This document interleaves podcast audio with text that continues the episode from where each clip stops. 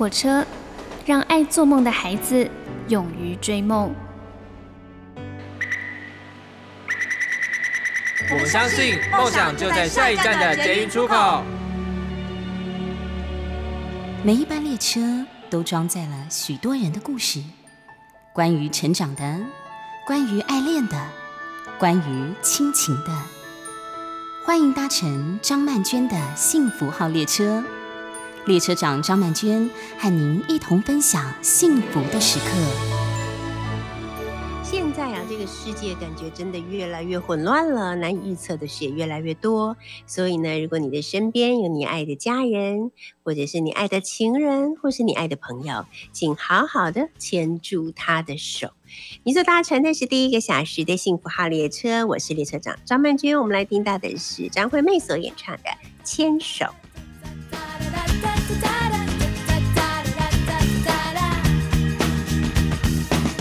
想到我醒来的时候，我的脚趾头在蠢蠢欲动。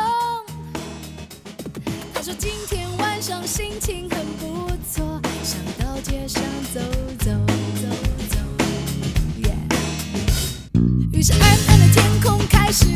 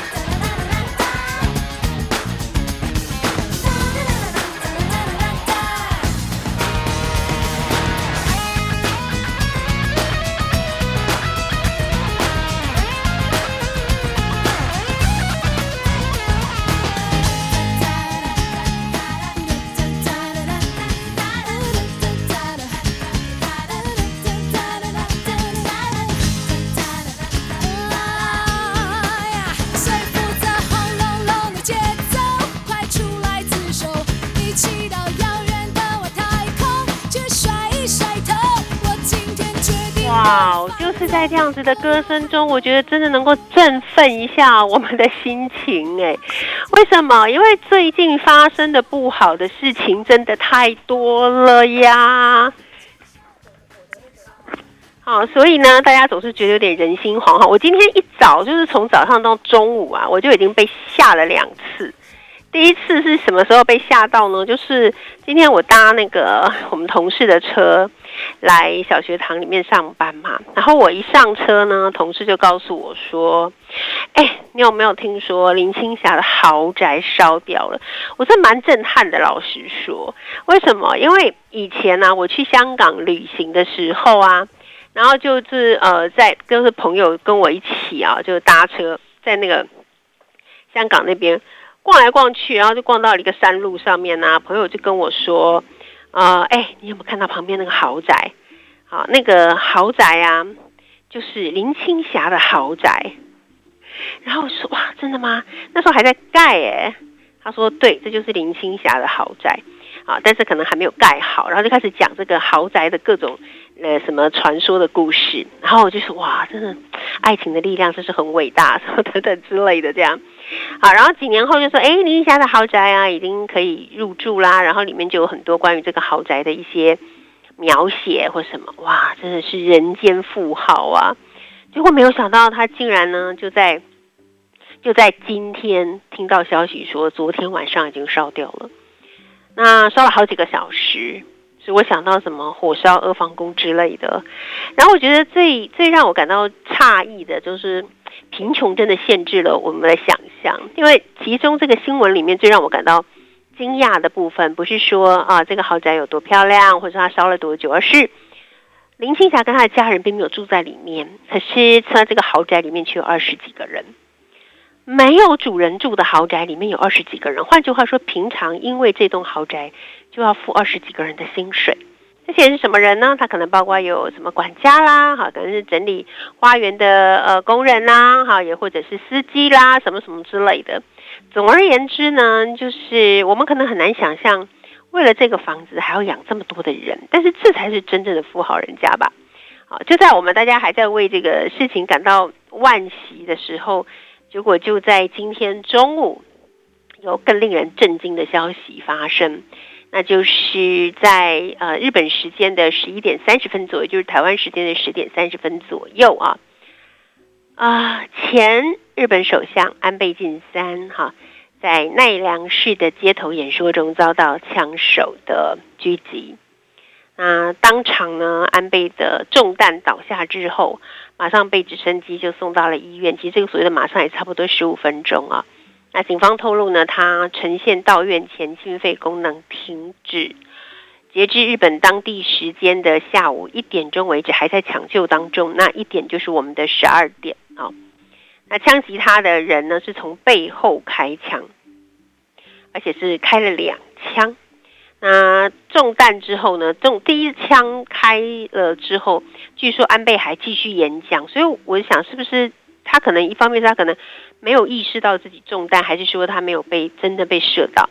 可是竟然还要等到第二个枪响的时候，安倍就应声倒地。啊，那随即呢，这一名呃狙击犯哈，他就被警方被当时的警方跟随护哈就制服了。啊，这个人是四十一岁的啊山上彻也啊。那目前是以杀人未遂的现行犯来逮捕他，可是具体的动机还有枪支的来源，其实呢也都不是很清楚，所以都还在调查当中啊。但是我想这件事情对日本人来讲是非常震撼的一件事情，因为而且不只是日本人，就全世界的震撼，或者是全世界都造成很大的影响。因为据说本来今天早上股市的状况还不错啊，结果没有想到安倍遇刺。这件事情就让全世界的股市就大崩盘，真的，我觉得现在就是雪上加霜了。自从第二次世界大战之后，其实日本的政坛是很少再出现这种针对政治人物的暗杀事件了。那最近一次的犯罪行为呢，是在二零零七年的四月十八号，自民党籍的当时担任长崎市市长的伊藤。一长，哈，他遭到了山口组暴力团成员枪击刺杀。那至于战后最严重的政治暗杀事件呢，是发生在一九六零年的十月十二日。那时候，日本社会党的党魁浅沼浅沼道次郎，他在东京日比谷工会参加一个 NHK 所举办的政党选举政见发表会的全国直播之中呢，却遭到了一个年仅十七岁的极右翼学生。山口二世冲上讲台，用一个武士刀的短刀把他刺杀身亡啊！那呃，这一次呢，安倍的遇刺事件可能会造成什么样的影响呢？呃，因为大家都知道嘛，安倍对我们台湾一向是还挺友善的哦，那他努力的在推动台好台日的友好关系。也在二零二一年十二月的一场由国策院所邀请的新时代台日关系的视讯演说之中，曾经表示说，台湾有事就是日本有事，日本没有办法容许台湾遭到无力的侵犯，而且呢，他也在俄乌战争爆发之后呢，重申过这一个观点。当然了，这一切的发言都让中国觉得很不满意。那所以呢，他这次遭遇了这样子的不幸呢，我想对于台日的友好关系哦，应该也会是一个蛮大的冲击啊。其实我觉得，真的全世界最近的这些啊，让人呃意料不到的各种事件都不断的在发生啊，真的让我们觉得生活是一件不容易的事情。那么。也许很多很急切的事，在这时候都应该调整一下步伐了。我们听到这首歌是张震岳所演唱的《走慢一点点》。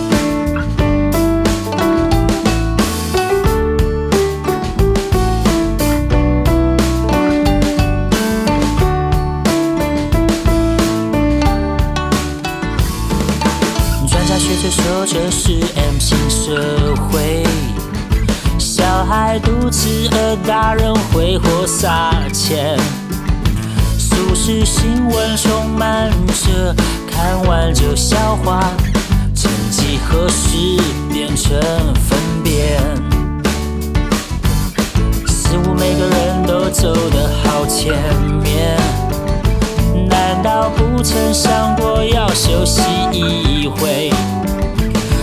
家路总是红灯绿灯一点点，到家不知要到几点。就是会忘记停下来，就是会睡到起不来，就是一直站台却不知要看哪一台。生活的意义是什么？我看你也说不出口，一辈子。也只有盲从，就是会忘记停下来，就是会睡到起不来，就是一直站台却不知要看哪一台。生活的意义是什么？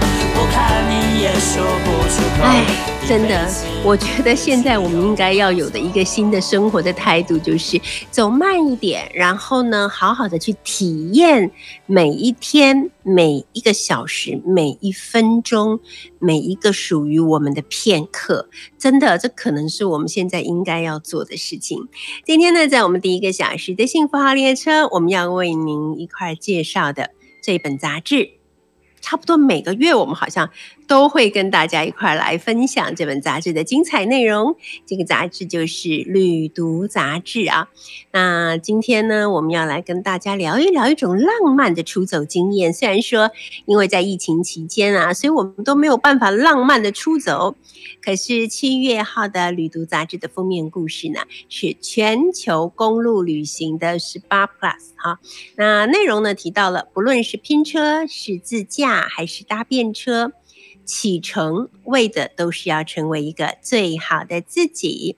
而我们呢，今天邀请到的是《旅读杂志》的企划编辑张慧轩。Hello，慧轩你好。Hello，我是慧轩。是这一次，呃，会在这个疫情，应该说是后疫情期啊，为我们推出了这样子的一个主题。我觉得其实也给了大家很多启程的想象，就是说，将来有一天如果我可以启程的话，也许我有很多以前没有想过的旅行的方式，能够让自己体验的更多哈。那先来跟我们说一下这个全球公路的十八 Plus，就是超过十八条。非常精彩的公路啊，那这个公路呢，它有包含了呃台湾的，有包含了西方社会的，有包含了各种地方。现在跟我们介绍一下这次的计划好不好？嗯，因为我当初计划的时候，一直觉得，哎，下半年是不是大家都可以开始出国旅游了？嗯，然后我就想说，哇，这样要有一个很深刻的重新出发的意向。所以我就会觉得，在交通工具里面，汽车好像就代表这种出走的概念，就是我们要即刻启程的感觉。然后，所以这一次我就以呃公路为七月号的主题，然后再从中就是分了三三种的呃自呃公路旅行的方式，拼车、自驾跟搭便车，对，然后用不同的旅行者。的旅行方式告诉大家，大家都可以试试看这样的旅行。嗯，因为我刚看到这个主题的时候啊，我在想说，因为你们有实际去采访一些旅行者嘛，嗯、那他们可能就是用自驾或是拼拼车或者其他方式，那我就想说，应该绝大多数都是男性吧。结果我在读到你们的这个计划的内容的时候，我有一点惊讶。我首先的惊讶就是。原来他们你们这次所选择的竟然都是女性哎、因为我们以前都会认为说女生独自出国旅行就有一点冒险了，更不要说竟然还有搭便车这种方式，那不是太危险了吗？可是这次通通通都选了女性，有什么特别的考虑吗？嗯，我当初。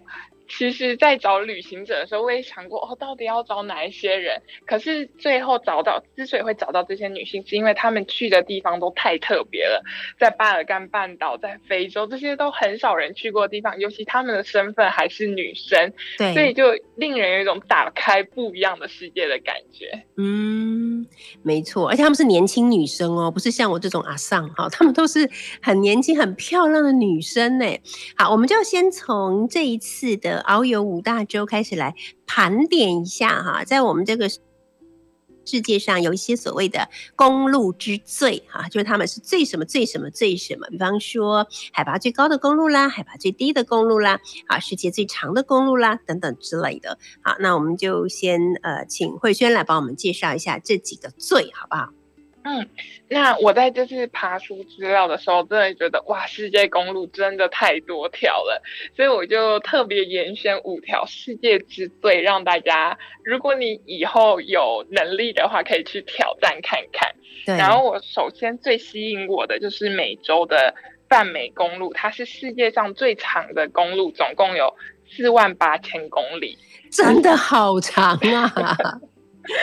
它它从美国的阿拉斯加，然后一直到呃南美洲的阿根廷的乌苏怀亚，嗯、它其实不是一条呃完整的公路，它是不同国家的不同公路组成的一个想象概念中的公路。对，然后当初它是。因为为了南呃美洲国家方便通行跟联系，所以才建设的。嗯，所以如果有挑战精神的人，很适合去呃泛美公路。对，而且它的地形也都不一样啊。因为像有的时候我们走公路啊，哈，就是比方说我走海岸公路的时候，就是我走个几十公里，然后旁边都是海岸。啊，虽然说都是海很漂亮，可是其实它的地貌是有点单一的。但是泛美公路不同哦，我们会看到苔原，看到高山，看到平原，还会经过雨林，还有沙漠啊，然后有不同气候地形哈，所以充满了惊险跟刺激。我觉得这就是在这个公路旅行的时候，或者说在驾车旅行的过程之中，会让我们感到最难忘的一个部分啊。今天我们要。请到的是《旅读》杂志的企划编辑张慧轩。那待会儿我们再请慧轩来给我们介绍一下他印象中觉得这些最深刻、最惊险的旅行历程。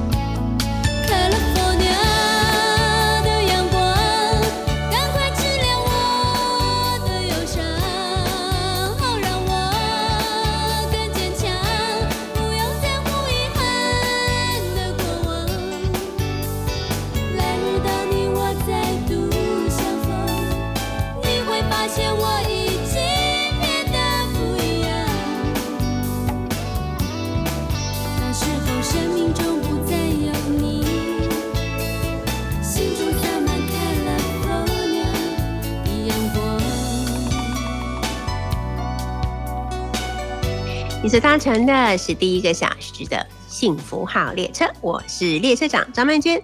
今天我们邀请到的是《旅读》杂志的企划编辑张慧轩，因为呢，他们这一期的封面故事是用拼车自驾跟搭便车的方式啊。带我们认识到了全球最精彩的十八条公路以上啊！那这是《旅途》杂志的封面故事，也是他们这一期企划的一个最主要的主题啊！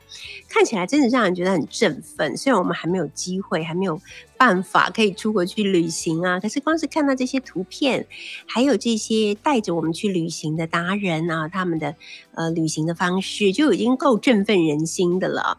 呃，比方说自驾，当然就是自己开车了啊。那拼车也很有趣，可能是你到了当地之后，再跟不认识的人，大家一起好开车旅行。那我觉得最刺激的，应该就是搭便车的旅行啊。呃，像我们这一代人呢，好，当然我就是五年级生嘛。像我们这代人，大人都会告诉我们说，你出去旅行的时候，没事，千万不要想到去搭便车，因为那是非常危险的事情，尤其你是一个女孩子啊。好，慧娟，你们在做这个呃主题的时候，当你们访问到两个年轻女生，她们选择了去巴尔干公路啊，然后用这种搭便车的方式去旅行，你们有没有觉得是蛮惊讶的？有，我一开始其实找了很多不同搭便车的旅行者，可是我最后会选他们两个，还是因为他们选的地点太特别了。他们是在巴尔干半岛，对，以前的欧洲火药库。我想没错，两个亚洲女生真的太大胆了。嗯嗯，而且我觉得他们其实从出发之前就已经非常有趣了哦。这两个女孩子叫做老王与黄赛，他们两个在出发以前呢，还曾经去互相拜访彼此和彼此的家人，感觉好像相亲。对，然后让父母亲都充分认识彼此，说哦好，很放心，你们两个可以一起出门，是这样子，对不对？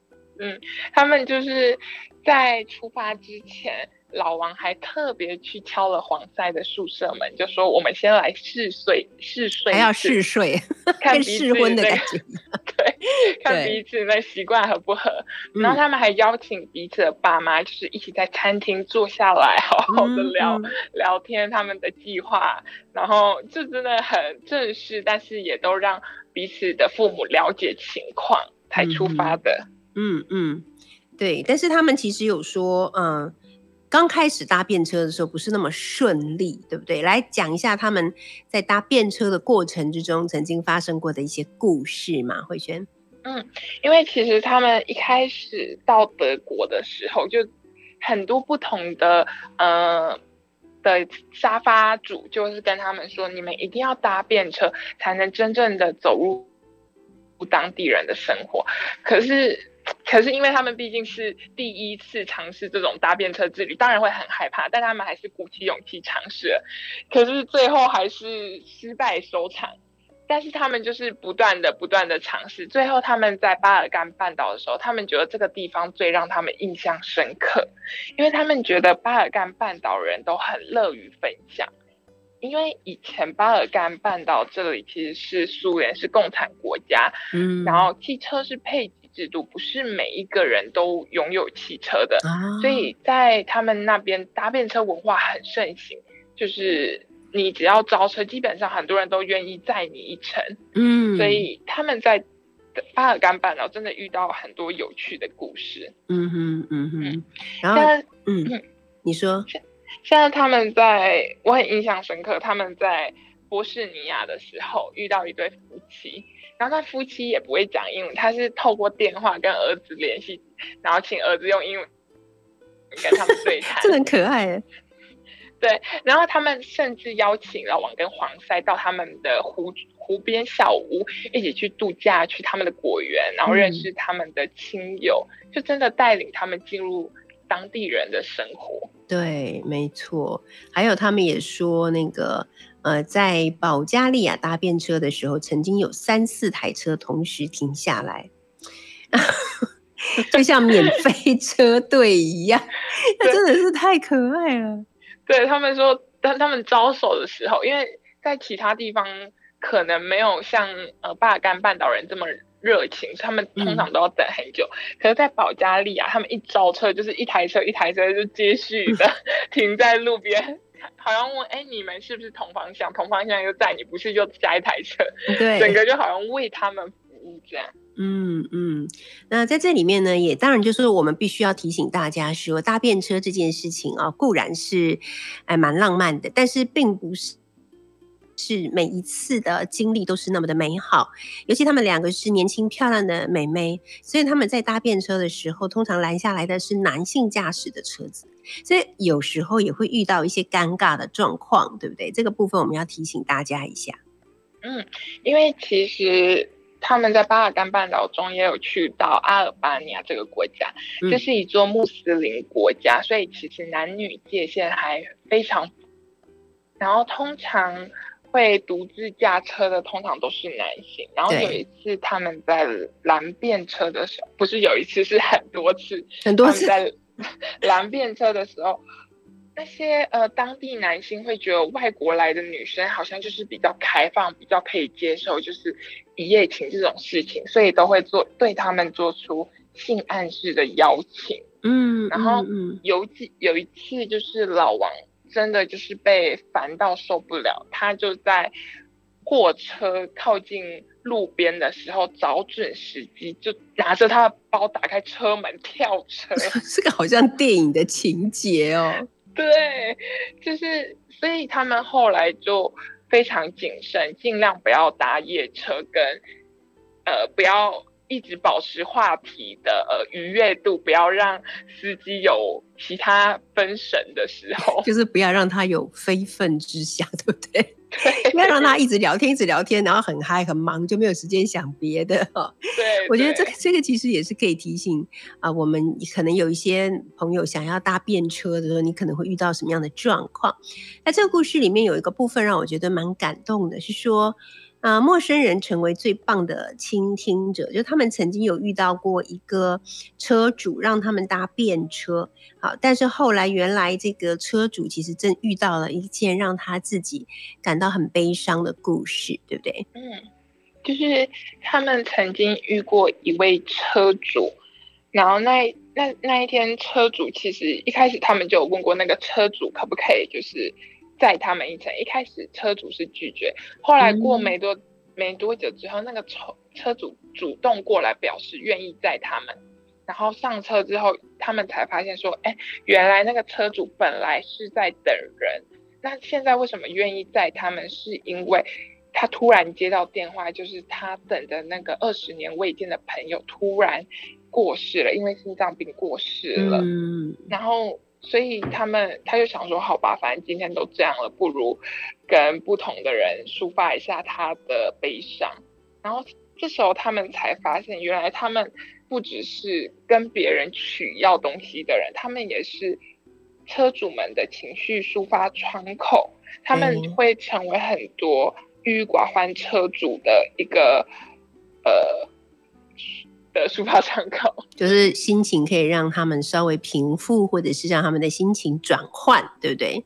对对，就是一个好像那个疗愈两个疗愈的小天使一样啊，所以这个是在呃要求别人帮助、请求别人帮助的同时，发现原来自己也有能力可以帮助别人。我觉得没有什么事情是比这个更美好的了啊！有时候我常常觉得，呃，人与人之间的呃关系可以很简单，但是可以很美好啊，就是在于一个不经意之间的付出跟。给予啊，或者是收获这样。好的，我们先来听一首歌吧。这首歌呢是查劳巴西瓦里所演唱的《老老车》。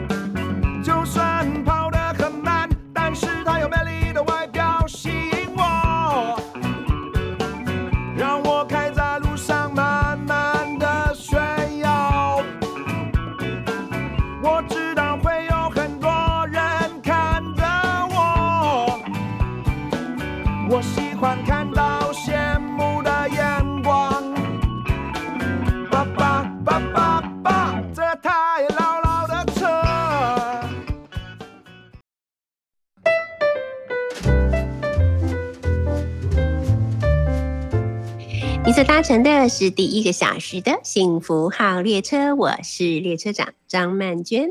今天呢，我们邀请到的是《旅读》杂志的企划编辑张慧萱。那慧萱呢，他们这一期啊，《旅读》封面的。那这个女读杂志的封面是一个非常美丽的笔直的公路，上面有一台车，旁边有非常特别的地貌。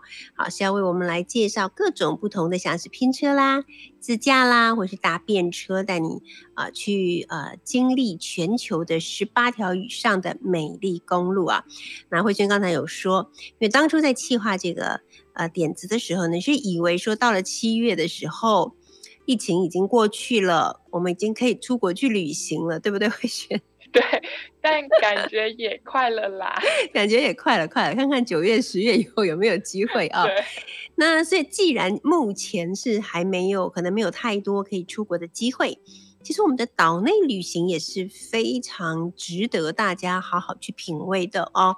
那特别是我觉得，因为疫情来了以后啊，大家就开始啊，因为没办法出国嘛，啊，就开始在岛内慢慢的游览，然后就发现哇，原来台湾有这么多地方是我们以前没有发现的啊。而且因为台湾不大嘛，所以其实你可以用很短的时间就可以玩得很尽兴。像我这个几个月以前就曾经跟朋友大家一起搭，先搭飞机到台东，然后我们在当地租车一天。呢，就走这个山脉的公路，一天走海岸的公路，两天玩台东，也是觉得哇，真的是非常的精彩。时间上面也不会太紧迫，然后该看的也都看了，该吃的也都吃了。好，所以接下来就为我们来介绍一下，我们台湾其实呢也选出了岛屿公路，总共七条，哈，可以说是上山下海无所不达，对不对？嗯，因为其实台湾经典的公路也很多，而且，嗯，而且它。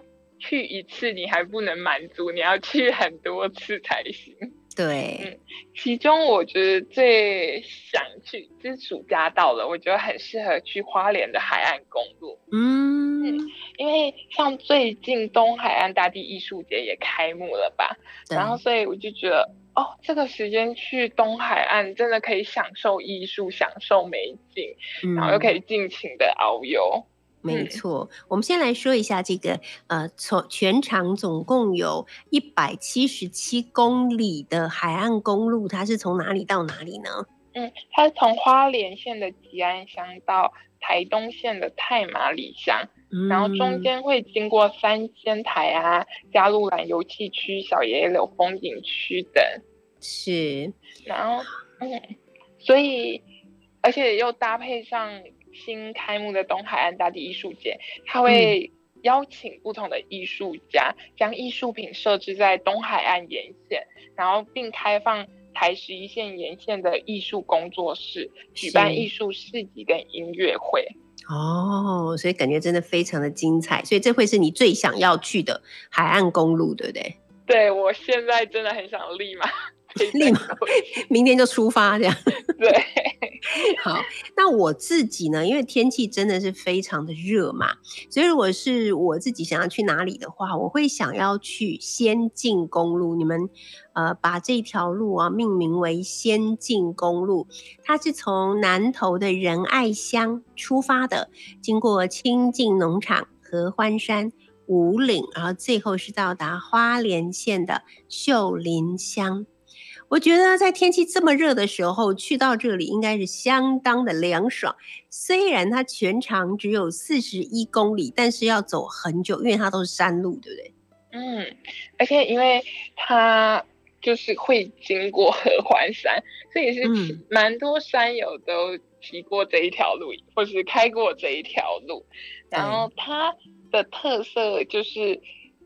在冬天的时候会有白雪皑皑在山峰之上，然后就令人很像就是坠入精灵居住的仙境一般，所以我们所以才被命名为仙境公路。嗯，没错，而且很有趣呢。它其实是从台湾的中部出发，因为是在南投县的仁爱乡嘛，可是它最后是抵达到台湾的东部，因为它到了花莲，对不对？对它 经过山脉，就是真的是比较惊险的一条路，但是美景也绝对是等级很高的。嗯，好，它最适合出发的时间，哈，就是刚才慧娟已经说了嘛，大概就是秋冬之际。可是每年的春天，四月到五月的时候呢，杜鹃花季也会让很多人很想要去合欢山看一看。那我个人呢是最想要去的地方就是五岭。因为呢，五岭啊，它是位于，据说了是位于台湾公路的最高点、最高的一个地方，哎，嗯，就是台湾人有公路有车可以抵达的最高的地方。对，如果能去，就特别有纪念意义。嗯，没错，尤其是夏天，我觉得其实很适合，因为它凉快嘛啊。嗯我们再来讲一个，就常常会在 MV 啊、电影啊、好这些地方出现的一条公路。那这条公路对于我们这些可能住在北部地区的哈，不管是台北的、新北的啊，甚至于基隆的哈，就是北部地区的朋友来说，这可能会是最近的、最容易到达的。它有一个听起来很寂寞的名字，就叫做寂寞公路。嗯，我之我前几天在跟我朋友聊天的时候，嗯他他去过寂寞公路，然后他说，如果你是会晕车的人，你去寂寞公路真的会有点晕。真的吗？对他，他觉得路有点可可能他真的很容易晕车啦啊哈他觉得那个弯弯曲曲的很晕。那即墨公路在二零一二年的时候被网友票选为就是台湾公路八景之一，所以哦就是在台北市只要很近，你就可以体验台湾的八大公路之一。对，这个真的是一件最对台北的人来讲是最方便的一件事情。嗯那然后呢，就是呃，还有一个很美丽的亭子叫做不厌亭。嗯，这一个这一个不厌亭其实是取自李白独坐敬亭山中的“相看两不厌”，然后在嗯，这里能够轻松的看到瑞芳跟双溪的全景，你就从高处啊往下望，就是那种绿意盎然，然后不同的城市房子错落在山谷中的景象。嗯那可是因为它为什么叫极目公路？是因为它就是在山中的一条公路，看起来旁边都没有东西，很寂寞的感觉。好的了解。然后它最适合去拍照的时间点呢，就是秋天啊，因为那时候呢，秋天的芒草会整个遍布在山头啊，金黄色的，然后旁边还有那个呃树木的绿色啊，所以它会形成一种蛮苍茫而又蛮沉静的感受。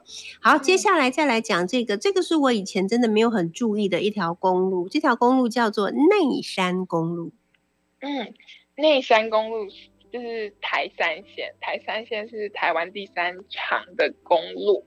嗯然后它在未修筑前是，呃，未修筑前的内山公路北段，它是昔年客家人跟原住民之间的土牛界限，哦然后也是茶与樟脑的主要产业道路。嗯嗯嗯那二十世纪之后，政府希望能促进内山的偏乡经济发展，所以才修筑了内山公路。然后沿着这条这条内山公路，你就可以深入台湾丘陵，去探看客家小镇的特色文化。嗯，所以你们规划的这条内山公路还真的蛮长的呢。你们是从台北市出发，然后呃经过张之细路、北浦老街啊，然后金广福公馆到三湾落雨松，最后是在屏东 这个地方作为一个终点站呢。对，所以如果暑假大家有空，就可以带小孩走这一条内山公路，从头走到尾。慢慢走，走个两三天，我我觉得可能要三天以上哦。至至少要 三天以上。对，嗯，好，然后让大家去看一看，去了解一下我们平常可能不是那么了解的台湾哦。嗯那接下来我们要来讲到的这一条叫做南横公路，对，这两个月最热门的话题，南横没公路。错，因因为我是台南人，所以他在开放的时候，我也特地去走了一下，朝圣一下，朝圣一下，因为那是一个 非常重要的一条公路。对那，它在开通的当日，就是涌入近六千部车辆，就是创下南横公路有记录以来最多的车流量。是，嗯，那沿线上除了知名的景点垭口，那在这个垭口上，你还能看到分隔的东西部景致。嗯它分隔了东边的海岸景致跟西部的比较山脉走入山林的景致。嗯然后幸运的话，还能在垭口看到呃缥缈的云海的景象。对，那而且它，而且它很长哎、对不对？从台南到台东哎、对，两百零三公里。对啊，很长哎，嗯，我还记得我，就是我也是六月的时候去南横公路吧，然后我跟我爸两个人开车开到一半，就觉得哦，好像有点太长了，好像开不到头，怎么开不完？对，我们就问了 Seven 店员，Seven 店员跟我们说，你们趁现在回头还来得及，再走下去，你们 真的真的要走到底，没有回头路了。好的，今天因为时间的关系呢，所以慧轩只能为我们介绍到这里。有更多更精彩、更啊充满魅力的行程呢，都在我们这个七月号的旅读杂志里面。今天也非常谢谢慧轩来跟我们一块分享，谢谢你，谢谢。我们现在听到的是小男孩乐团所演唱的《旅行公路》，休息一下第二个小时的幸福号列车，我们一会儿见。未知的旅途，伴随着音符，开往陌生的领土。因为我们都是自由的信徒，渴望征途之途，为自己欢呼，自处才是救赎。虽然下一个弯还是未知数，也许方向错误。